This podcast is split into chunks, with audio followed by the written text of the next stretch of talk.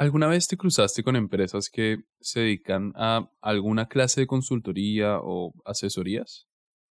Hay miles, y de todos los rubros. Pero para ofrecer asesoría o ser una consultora, se necesita experiencia, real. Pero la pregunta es, ¿cuánta?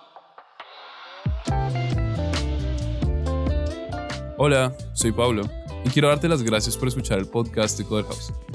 En el episodio de hoy entrevisté a Jorge Guso, para que me hablase un poco sobre la experiencia que a él lo llevó a ser dueño principal de Metas. Metas es una empresa que ofrece asesorías de gestión para todo tipo de organización, coaching personal o empresarial, y además me contó su visión sobre la importancia del Data Analytics. Les doy un poco más de contexto. Jorge se formó en la administración de empresas y fue dueño del bar Abbey Road, y hoy por hoy trabaja para la distribuidora Tarasi la distribuidora. Una distribuidora de elementos esenciales para veterinarios. Además tiene su propia consultora de asesoramiento, gestión y coaching profesional empresarial que se llama Metas. Por último, está claro que a Jorge le interesan el data analytics, el coaching empresarial y las finanzas corporativas. Pero además es director técnico de un equipo de futsal y jugador activo del deporte.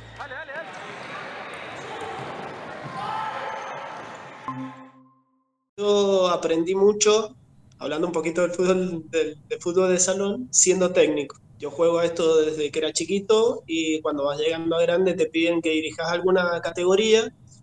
Me tocó hacerlo en categorías de hombres, de mujeres, de niños y la verdad que se aprende una barbaridad en cómo tratar a la gente, en cómo a algunas personas les llega de una manera, cómo les llega a unas de otra. Eh, la verdad que me sirvió más que cualquier libro, para decirlo de alguna manera. Aprendí mucho más siendo técnico que, que lo que aprendí en la FACU en ese sentido. Lo tengo que decir, sé muy poco sobre administración de empresas, pero investigando encontré que hay dos profesiones que se repiten y mucho. Y nunca me lo pregunté.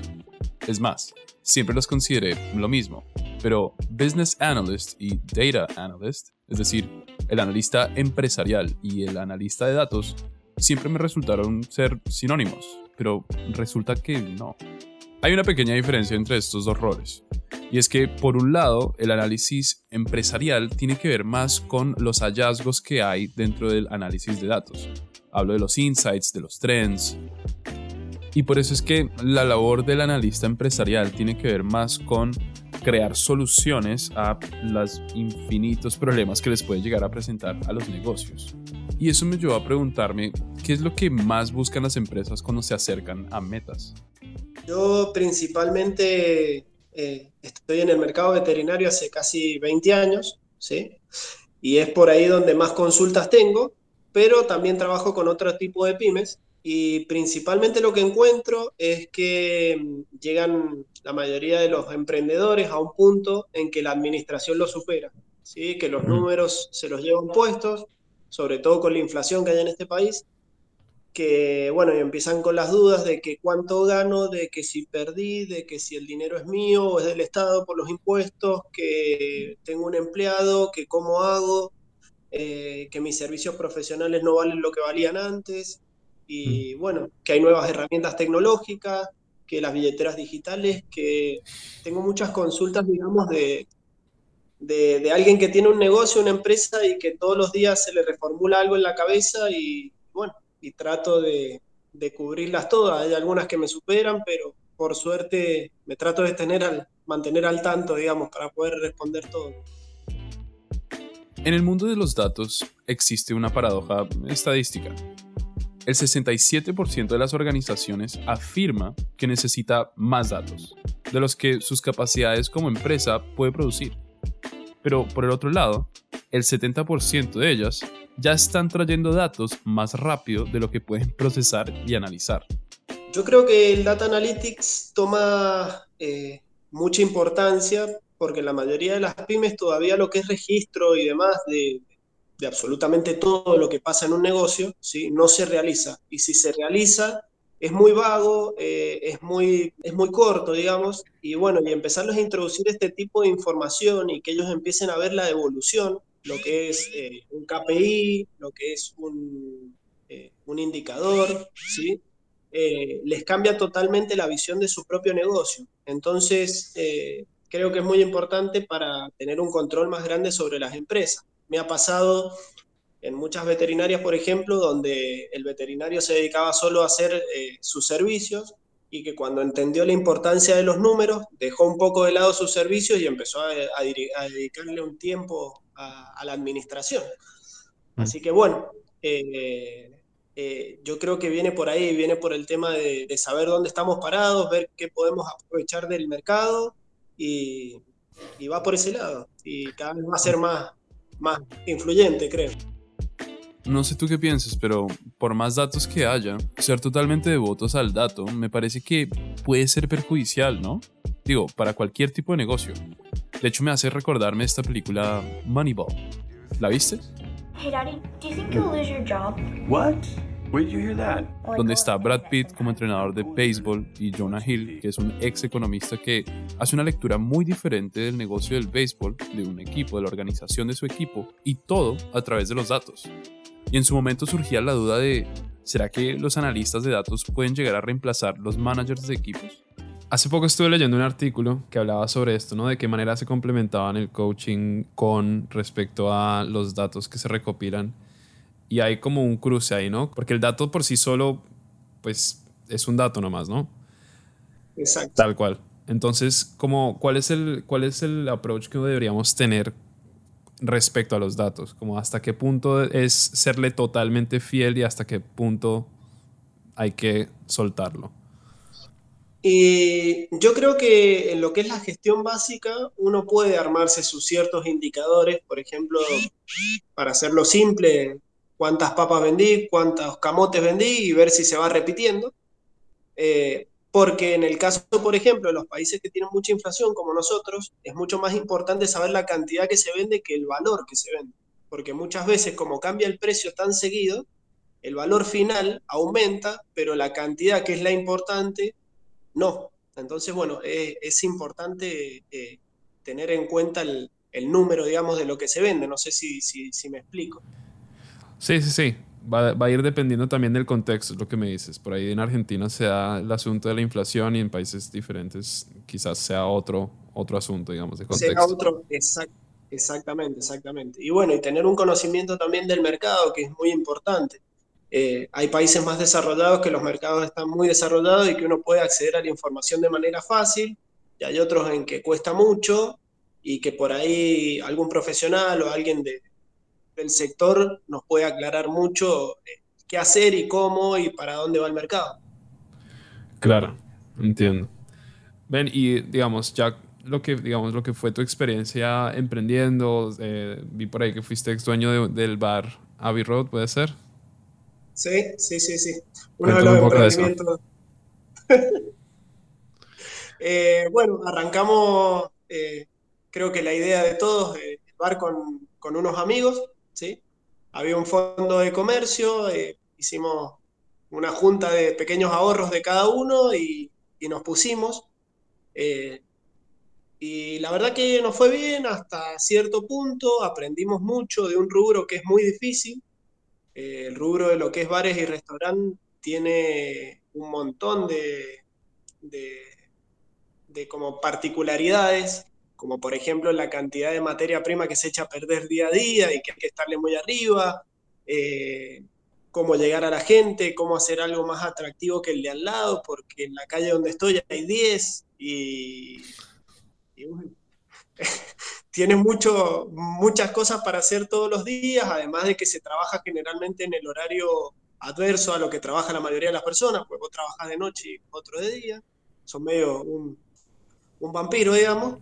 Eh, eh, pero bueno, eh, es lindo ir aprendiendo de todos los rubros. Yo suelo ser muy abierto con eso y la verdad que me quedó una experiencia muy linda en cuanto a aprender y empezar a respetar rubros que uno por ahí piensa que es algo fácil, que, es cuestión solamente de poner dinero y no, cada rubro tiene su, particularidad y hay que aprenderla y hay que tratar de hacer lo que uno sabe hacer, porque por ahí cuando se larga a hacer de todo un poco, que mucho abarca, poco aprieta, como diría el dicho.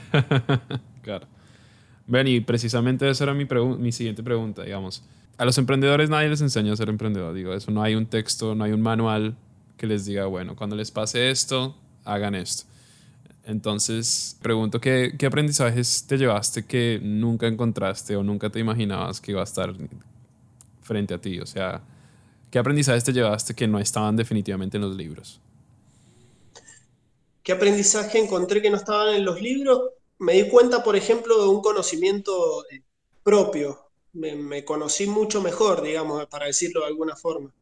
Eh, me di cuenta de que me gusta mucho esto de sentarme a hablar de negocios, de, tratar de dar mi, punto de vista y que me gusta por ahí, viste, tener esa ida y vuelta con, la persona que uno le está aconsejando algo, diciendo algo. Eh, tengo por ahí de cualquier amigo mío que te puede llegar a decir que cuando me pongo a hablar del tema soy un poquito pesado, pero bueno, es lo que me gusta. Eh, y nada, me gusta estar aprendiendo todo el tiempo, ir viendo. Lo que me llevo es un conocimiento personal y profesional mucho más profundo. Hoy quiero a la profesión mucho más que cuando me recibí, es la verdad. ¿Y crees que eso se dio porque te empezaste a conocer mucho más en ese ámbito, digamos? Sí, sí, totalmente. No hay libro que, que te diga realmente cómo va a ser cuando salgas a la calle. Eh, creo que lo vemos en, en absolutamente todas las profesiones. Mm. El libro te dice el párrafo de la manera más bonita y después cuando salías a la calle te llevas puesto una pared de frente. Pero es verdad, es verdad. Ven, y digamos, seguramente que emprendiendo hubo momentos de incertidumbre absoluta, digamos. No, no, no quiero decir como antes, por ahí conseguir información sobre el rubro, lo que decías recién, de pronto no conocer bien el mercado o no conocer bien cómo se maneja este nicho. Llegaban los momentos de pausa y llegaban los momentos de pucha, acá no tengo ni idea qué hay que hacer. Entonces, me intriga saber como si tenías algún proceso para lidiar con los momentos de incertidumbre, si meditabas, si jugabas futsal, si, no sé, si hay algún coaching como para momentos de crisis, ¿qué, te pasaba por la cabeza en ese momento? A ver, yo tuve creo que la suerte de haber transcurrido toda la época de Internet desde cero, digamos. Entonces me tocó tener un negocio sin que existiera Internet, me tocó tener un negocio teniendo internet y es totalmente una vuelta de 360 y no sé si más, porque realmente hoy encontrás la información muy fácil. El problema por ahí es discernir si la información es, real o no, pero mm. bueno, hay fuentes muy importantes en Internet.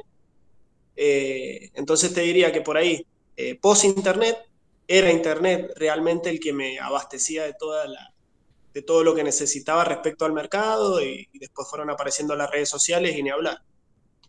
Y antes de eso, trataba de, escuchar a la gente que estaba en el rubro o a alguna persona que hubiese tenido negocios toda la vida. Realmente esa gente eh, aprende a fuerza de cachetazos y por ahí se brinda muy bien cuando alguien le pide un consejo. Y es la verdad.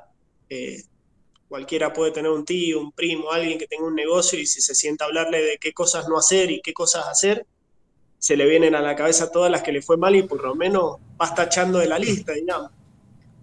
Eh, eh, después hay algunos libros muy lindos de, emprendimiento y demás. Eh, pero bueno, hoy por hoy la información está muy al alcance de la mano y no usarla es una picardía realmente.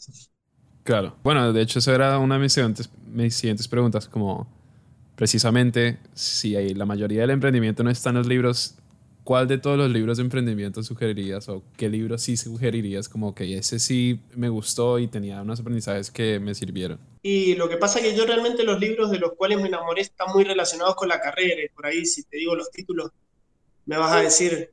Eh, hay, un, hay un libro que, que es famoso entre cualquier persona que estudie administración, que es el arte de la guerra, de Sun Tzu, eh, que es una estratega militar, alguna vez lo tenés que haber escuchado, creo que todo el mundo lo ha, lo ha escuchado, es muy difícil interpretarlo muchas veces, pero mm. eh, tiene pasajes muy, muy útiles. El otro que puedo aconsejar es El hombre más rico de Babilonia, un libro muy lindo, un cuentito corto, que habla mucho del ahorro y el de entregar dinero, digamos, a la gente que realmente sabe hacer lo que va a hacer con el dinero, ¿sí? Es más o menos el consejo final que te da el libro. Y, después, bueno, me gusta leer mucho Peter Drucker, que es una persona que sabe mucho de mi profesión y que, que habla de cosas muy técnicas, tiene una barbaridad de libros.